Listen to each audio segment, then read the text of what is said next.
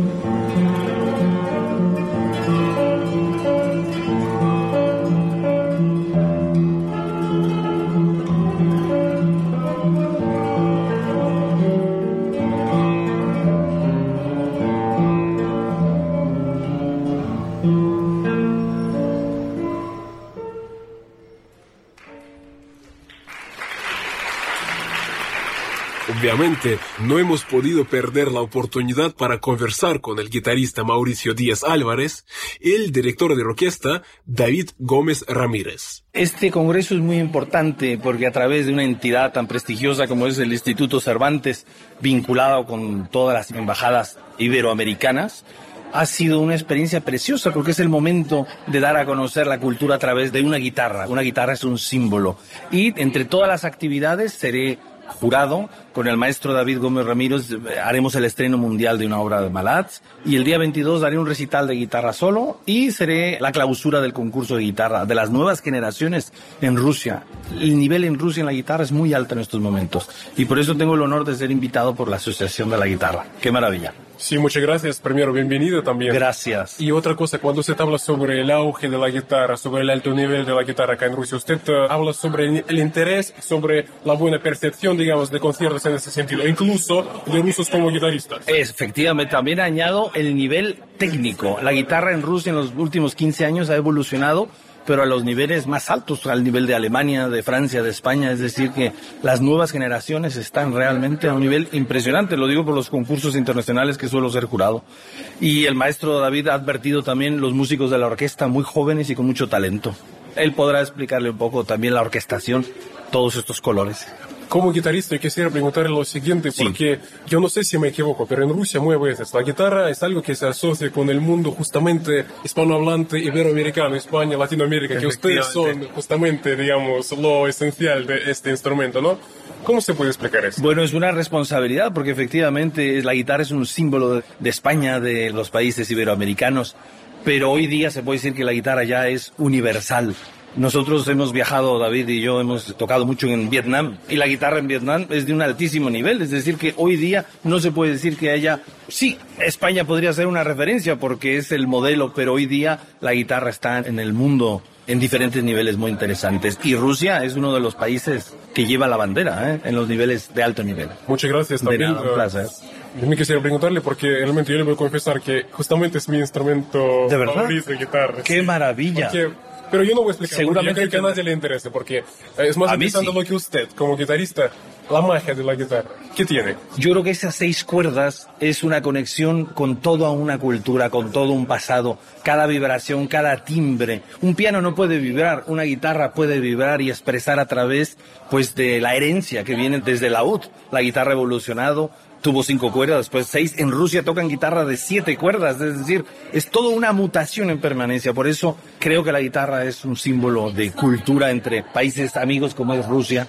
Muchas gracias. También usted ha explicado ya bastante claramente, digamos, qué es lo que comprende su visita. Pero yo le pediría, si es posible, Sí. un poquito hablar sobre el programa. Entonces, ¿dónde, de qué se trata? Pues el programa eh, lo voy a dejar que lo explique el maestro porque es uno de los grandes directores de España, el maestro David Gómez Ramírez, que ha venido a dirigir y él mismo ha orquestado una composición mía que es para guitarra sola, pero la orquestación es otro universo y me gustaría que el maestro hablase de esta orquestación del programa que vamos a hacer justamente hoy con la, en la orquesta en la Catedral de Moscú. Maestro, por favor.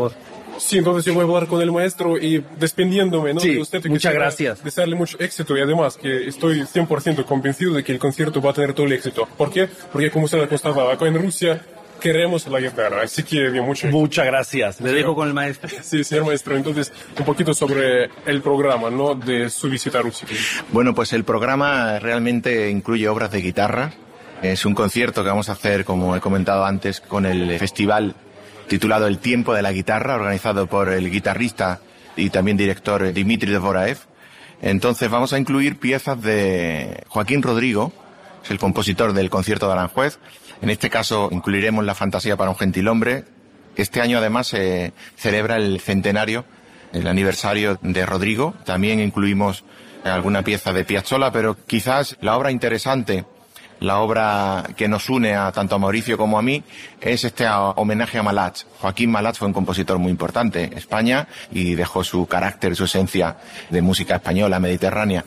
Entonces Mauricio escribió una pieza para guitarra sola y de esa melodía original para guitarra sola, pues a mí se me ocurrió que sería interesante hacer la orquestación para orquesta de cámara, ¿no? Orquesta con un quinteto de viento, percusión y cuerda. Y esta noche en el Festival de la Guitarra, en la Catedral Católica de Moscú, vamos a realizar el estreno mundial. Nunca se ha interpretado públicamente y es una, pues una pieza que une esa cultura, como decía antes, de Malach, mediterránea, por un compositor mexicano y por un, en este caso, mi labor la de orquestación, pero también la de director de orquesta, ¿no? Tengo la responsabilidad de dirigir esta orquesta con esa, como decía antes, melodía que suena mucho al Mediterráneo, suena mucho a la música española de principios del siglo XX.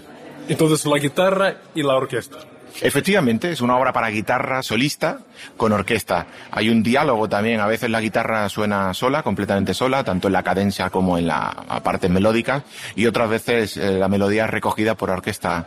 Desde los años 20, 30, sobre todo en 1940, que es con el estreno del concierto de Aranjuez, la guitarra ya empezó a tomar un papel protagonista dentro de la orquesta. Existía, lógicamente existen muchos conciertos para todos los instrumentos, ¿no? Por supuesto para violín, por supuesto para piano. Cualquier instrumento pues tiene su concierto para solista y orquesta. Pero la guitarra es un instrumento delicado porque a veces hay que amplificarla, en la mayoría de las veces tiene que sonar amplificada porque es un instrumento cuyo volumen pues en una orquesta se puede, como se dice, se puede comer, ¿no? Se puede tapar. pero en esta ocasión hemos hecho un tratamiento de la orquestación muy de acompañando, ¿no? Muy, muy sutilmente llevamos el sonido de la guitarra como instrumento principal, claro. Y entonces ya sería el último, salieron de España Moscú. ¿Qué otros puntos no comprende este viaje, no? Ha sido un milagro, hay que decir que ha sido prácticamente un milagro poder hacer un concierto, estar presente hoy tanto Mauricio como yo en Moscú porque la situación actual y global del COVID no nos permite movernos con la libertad que nos movíamos hace dos años o un año, ¿no? Eh, yo creo que algo ha cambiado y se nota todavía, ¿no? Entonces, ha sido verdaderamente fantástico poder estar aquí, en Moscú. Yo sí que es cierto que he tenido la oportunidad de trabajar con otras orquestas en otros países, ¿no? Pero sobre todo me enamoré de Rusia la primera vez que vine por esa alma eslava y por ese sentimiento que tienen en la música He trabajado mucho en San Petersburgo. Es la segunda vez que estoy aquí en, Moscú. Y bueno, en mi caso me preguntas por el viaje. Yo he venido de Sevilla, ¿no? He venido desde Sevilla, mi ciudad natal, y he venido directamente aquí a Moscú, no sin la colaboración, pues por ejemplo, del Instituto Cervantes, que ha hecho posible que estemos aquí, e incluso de la Embajada de Rusia en Madrid, en España, ¿no? que ha otorgado pues los visados correspondientes de, cultura y por supuesto con todas las pruebas médicas de COVID, de test que damos negativo y con todas las medidas de seguridad que las vamos a tener que seguir implantando y, continuando para nuestra seguridad.